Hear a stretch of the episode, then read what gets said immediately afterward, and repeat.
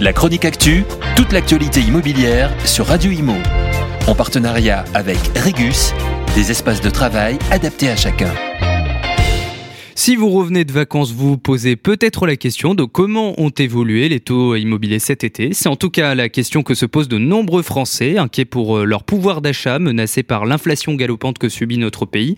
Alors, avec le resserrement des emprunts immobiliers actuels, sera-t-il aussi facile qu'avant d'acheter le bien immobilier de vos rêves?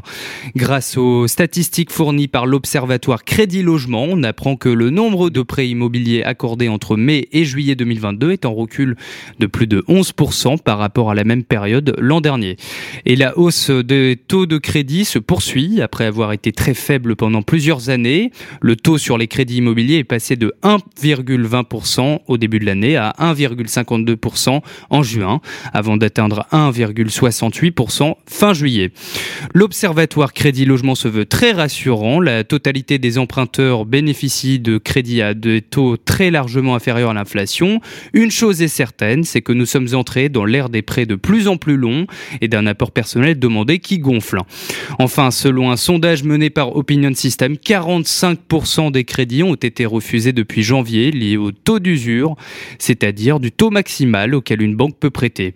Et ce sont les 30 euh, à 55 ans qui en pâtissent le plus.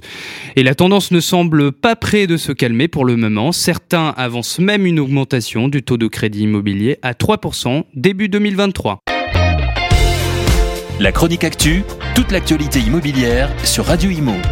En partenariat avec Regus, des espaces de travail adaptés à chacun.